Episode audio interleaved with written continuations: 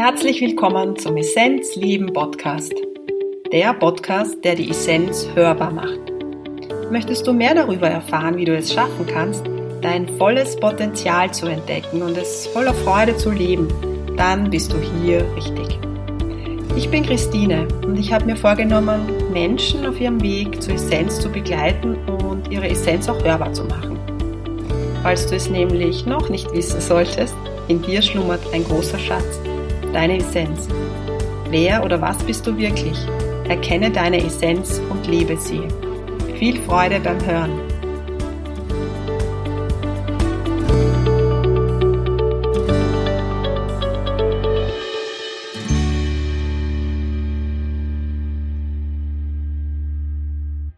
Ich freue mich, dass du wieder dabei bist, die Essenz hörbar, der Essenz Leben Podcast. In der heutigen Episode geht es wieder mal um Indien. Wie soll es anders sein? Für alle Indien-Fans oder für die, die in irgendeiner Form so eine Resonanz fühlen, wenn es um Indien geht. Hm, wenn nicht heute, wann dann? Es ist nämlich gerade in Indien ein großes Fest, das Diwali heißt, Lichterfest, kommt aus der Hindu ähm, und wird ganz, ganz groß gefeiert. Und ich möchte euch heute erzählen, was dieses Diwali-Fest ist, was es kann, ähm, den ganz persönlichen Bezug, den ich zu dem Fest habe, warum es mir immer wichtig ist, auch Diwali so ein bisschen zu zelebrieren und euch auch nochmal so meinen Indien-Bezug ein bisschen zu erzählen, hm, was sehr spannend ist, immer wieder für mich aufs Neue, dass man eigentlich in einem ganz fremden Land mit einer ganz fremden Kultur so eine Vertrautheit empfinden kann und dass man selbst zu dieser Religion, die ja in diesem Leben mit mir gar nichts zu tun hat, scheinbar, so viel Antworten findet auf Lebensfragen. Genau. Yes, let's do it. Diwali, das Lichterfest. Diwali wird mega zelebriert in Indien. Ja? Lichterfest, was bedeutet das Lichterfest? Also die erste Bedeutung ist einmal Licht weiterzugeben. Also das heißt, jeder von uns ist Licht. Ja, ob es glaubt oder nicht, wir sind viel, viel mehr, als wir glauben. Und wenn wir uns auf das fokussieren, könnte man auch sagen, auf den, auf die, auf die höchste Schwingung. Ja, wir laden die höchste Schwingung runter und sind dieses Licht. Und das in die Welt zu geben, ist eigentlich das, was wir Menschen mm, uns wünschen und auch die höchste Schwingung hat. Ja? Also den Funken weiterzugeben, das Gute in die Welt tragen. Ja, das wird ja auch in den Religionen immer wieder so beschrieben. Ja, nehmen, nehmen wir jetzt die Gebote zum Beispiel her. Also einfach, es geht darum, dein Licht zu sehen, aber noch viel mehr darum, auch es weiterzugeben. Und Licht geht ja nicht aus, wenn ich es weitergebe. Ja, also diese Symbolik. Das heißt, versuch deine Aufgabe im Leben auch zu finden, diesen Funken zu sehen, aber ihn weiterzugeben in Form von deinen Seelenauftrag erfüllen und ganz gleich, das hat mit Beruf manchmal nichts zu tun. Mit Berufung ja, aber dieses Gute einfach weitergeben, so dass es sich vermehren kann. Das ist die eine Komponente. Aber die für mich noch viel wichtigere Komponente ist, dass wir, wenn wir das Licht symbolisieren, auch gleichzeitig ähm, da hineingehen, dass wir erkennen, dass wir viel mehr sind als nur der physische Körper, dass wir erkennen, dass wir eben dieses Licht sind, das immer leuchtet, dass wir, ja, wir haben einen physischen Körper, ja, wir haben einen Mentalkörper und ja, wir haben einen Emotionalkörper, aber wir sind das nicht, sondern wir sind dieses Licht, wir sind diese Frequenz. Und wir dürfen uns darauf fokussieren. Und wir dürfen das auch leben. Und wir dürfen uns jeden Tag hinsetzen und da hineingehen, dass wir dieses Licht sind. Man nennt das auch Meditieren. Ja, dass wir nur mal beobachten, dass da halt einfach ein gewisses Theaterstück zeigt und wir sind viel, viel mehr. Und das bedeutet auch Leichtigkeit, das bedeutet auch Freude. Ja, und ja, auch bei uns gibt es ein Lichterfest. Ja, Ostern ist ja eigentlich auch nichts anderes als als die Symbolik, dass das Licht wieder kommt. Ja, wenn dann eben in der Osternacht das Licht wieder in die Kirche getragen wird. Als Symbol, dass da eben aufgrund der Auferstehung gezeigt wird, dass wir eben so viel mehr sind als nur dieses physische oder auch diese Gedanken oder auch diese Emotion. Ja, das ist fein, das sind wir auch, beziehungsweise in diesem Leben haben wir uns diese Körper ausgesucht, aber im Grunde sind wir es nicht. Und deshalb finde ich das sehr berührend, ein Fest zu feiern. Eigentlich ist es ein Selbstliebefest, dass ich mich feiere, ja, dass ich Gott feiere. Ähm, ja, also gibt's ganz viel dazu.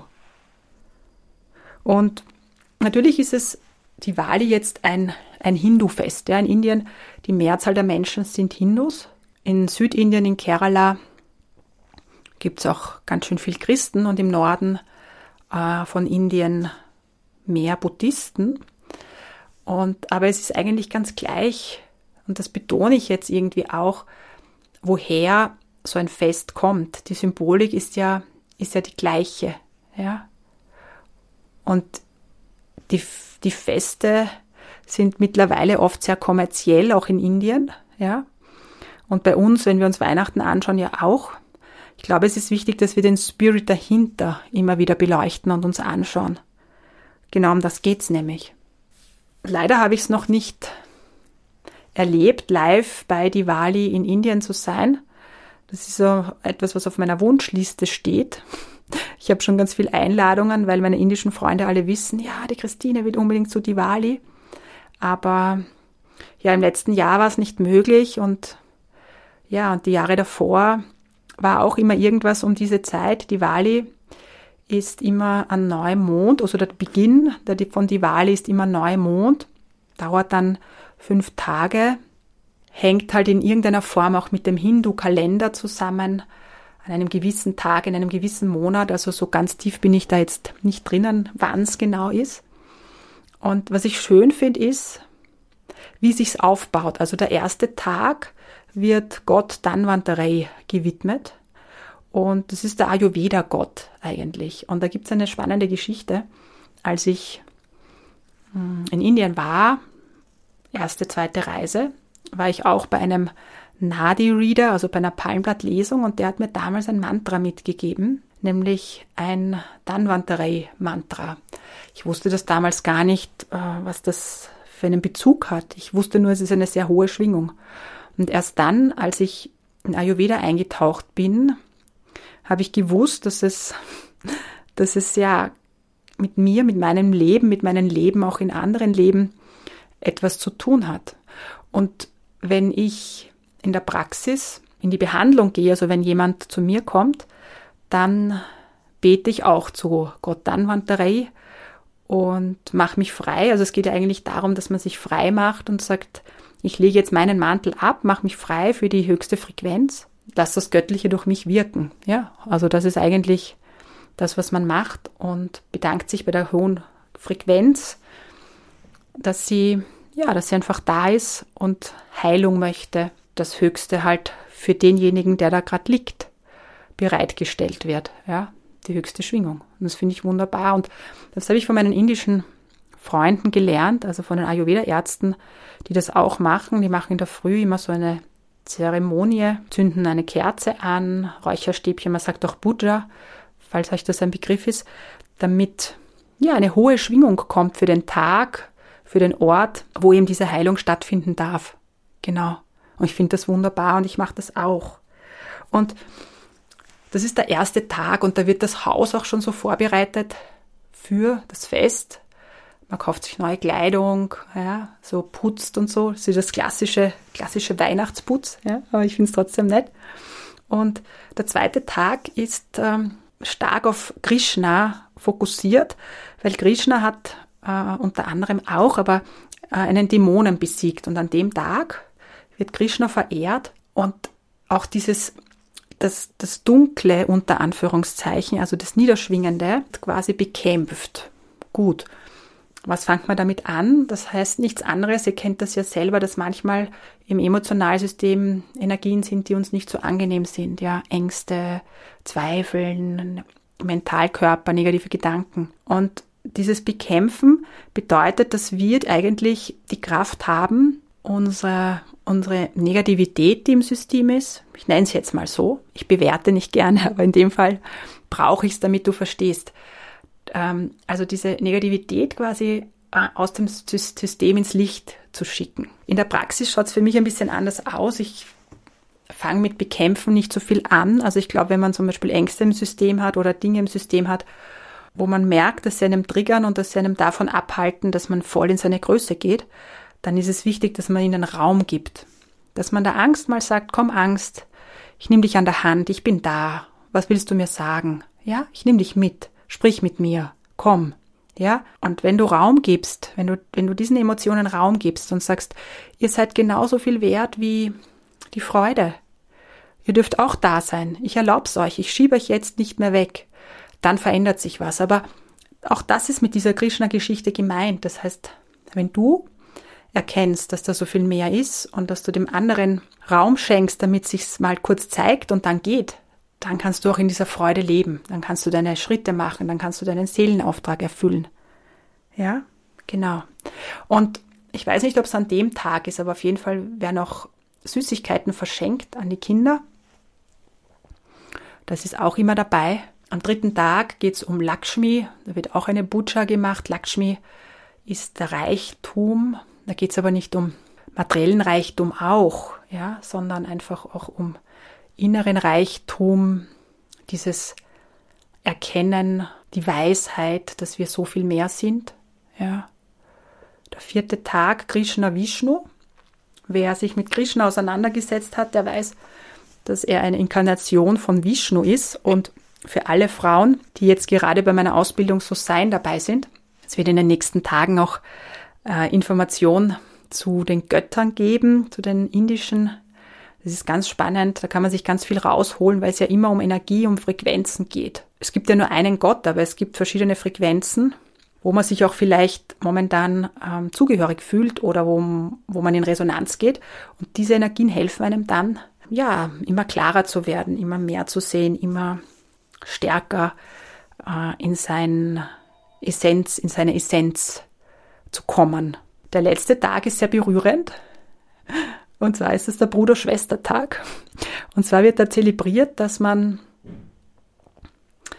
dass man sich verbindet mit den Geschwistern und sich auch sagt, dass man füreinander da ist. Und ich finde, das ist schön, weil wir sind ja alle irgendwie Brüder und Schwestern. Zwar nicht familiär aus einem Blut, aber ihr wisst, was ich meine, ja, zu sagen, hey, ich bin da, wenn du was brauchst, bin ich da und ja, that's it. Und Lichterfestivali hat optisch auch so viel, weil es werden wirklich Lichter angezündet, nämlich aus so Tonschalen. Also diese alten indischen Schälchen, vielleicht kennst du die, da wird Öl reingegeben und dann gibt man Baumwollfäden rein. Das ist die alte Tradition. Und natürlich mittlerweile gibt es auch natürlich die normalen Lichterketten, wie es bei uns auch ist. Also dieser Kitsch, sage ich jetzt mal, aber es ist ja auch ein schöner Kitsch. Und man schmückt halt dann Häuser und Geschäfte. Und es ist sehr, sehr kraftvoll. Ich mag das. Ich mag das sehr. Ich habe schon erzählt, Krishna hat einen ganz starken Stellenwert auch bei Diwali. Ich weiß nicht, ob ihr ein Bild von Krishna kennt. Wenn nicht, googelt mal. Und da möchte ich euch jetzt eine Geschichte erzählen, wie ich zu Krishna gekommen bin.